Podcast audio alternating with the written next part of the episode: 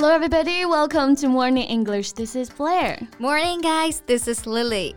哎，Lily，我怎么感觉你这段时间气色特别好啊，容光焕发的感觉。So what have you been doing？真的吗？可能是因为我最近开始健身了。You know, exercise makes you feel better and possibly look better too。不错不错啊，感觉过不了多久就可以看到我们 Lily 的马甲线了，是不是？那还早着呢。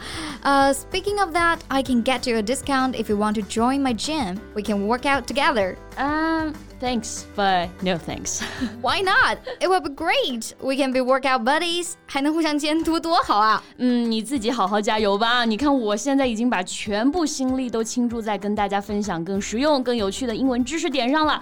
哪还有力气去健身啊，对吧？No more excuse，别找借口了。我已经帮你报名了一节试听课啊，反正不要钱，不去白不去。Well, thanks a lot，我真的谢谢你啊。你这个感谢是真心的吗？听着不太 像啊。嗯，没有一丝的真心，满满都是讽刺啊。咱就是说。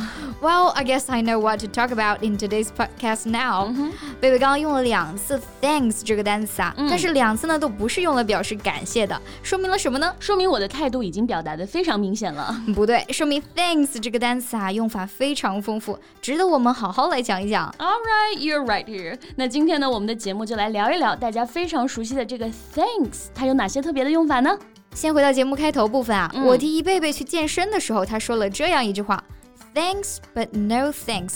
这句话看起来有点绕啊，到底是谢还是不谢呢？嗯，我们可以分开理解一下啊，Thanks but no thanks。所以这句话的含义是谢谢，但是不用了，谢谢。Right, it is a polite way to decline an offer or a request. 一般用来表示感谢对方的邀约或提议啊，但是还是婉拒了他的好意。对，这么说有一个好处啊，it expresses gratitude for the offer or request, but also indicates that the speaker is not interested or willing to accept it. Just like me. For example, if someone offers you a job that you do not want, you might say thanks, but no thanks yeah. to politely decline the offer while expressing gratitude for their consideration. 对，现在很多人不是都很苦恼 吗？说自己啊特别不擅长拒绝别人，那这个时候啊就可以用上这个表达了。It's a way to decline an offer without being rude or dismissive. 态度坚决啊，又不失礼貌。再举个例子啊，同事提议去看电影，但是那个电影呢，你不是非常感兴趣啊，你就可以说 Thanks。But no thanks, I'm not really interested in that movie. 对，那在这个表达里面的 thanks 还是有感谢的含义在的啊，但是在下面这个表达里面呢，哎，就完全是相反的含义了。That's what I said when I told you I've already signed you up, right? Yes. So I said thanks. A lot，那大家可能会觉得奇怪啊，这句话经常听到啊，不就是非常感谢的意思吗？确实啊，它很多时候就是纯纯的表示感谢。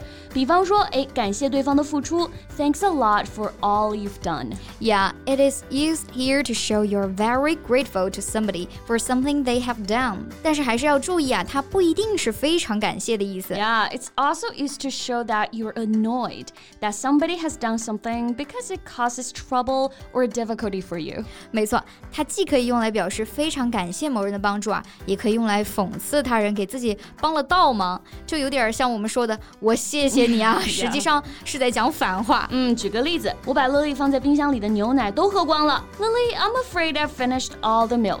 Well.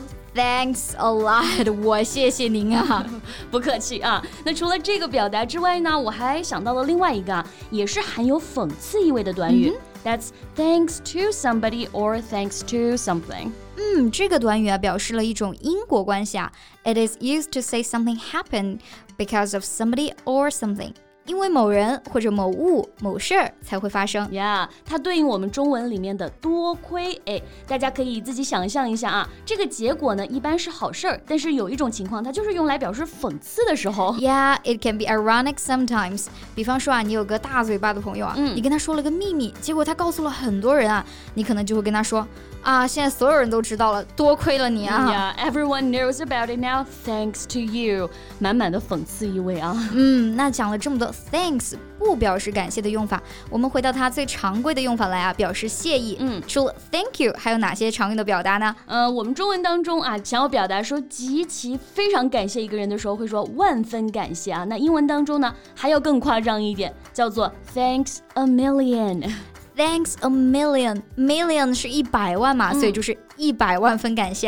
You can see that the phrase is often used to show a high level of appreciation, especially for something that was particularly helpful or kind. 不过它是一个不太正式的口语表达啊。It's an informal way of saying thank you and can be used in a variety of settings, such as with friends, family, or colleagues.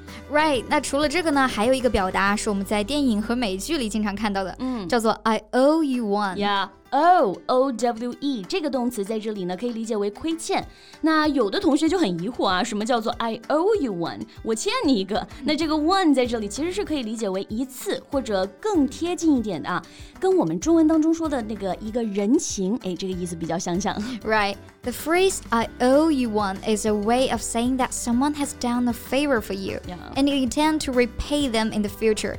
It means that you're grateful for what they have done and you're willing to help them out in return at some point in the future. 对，人情人情都是要还的嘛。对，想想有什么比较典型的朋友之间的帮忙啊？Um, for example, if a friend helps you move into a new apartment, you might say, "Thanks, I owe you one," to indicate that you appreciate their help and that you intend to do something to repay them in the future. 嗯，就是说你帮我搬家了嘛，我欠你一个人情。嗯，下次有什么事呢，我也会帮忙的。这也是一种表示感谢的方法。Exactly. OK，那我们来讲今天的最后一个表达啊，叫做 many thanks。这个表达特殊在 thanks，在这里它不是用作动词了，它是用作一个名词来使用。So many thanks is essentially saying a lot of thanks or numerous expressions of gratitude。可以把它理解为我们说的多谢啊。 Yeah. 它会比我们简单的说一句 thanks 或者 thank you 更加正式啊，或者更礼貌一些。 Yes. Okay, so that's all the expressions for today. To all our listeners, many thanks. So thank you so much for listening. This is Blair. This is Lily. See you next time. Bye. This podcast is from Morning English.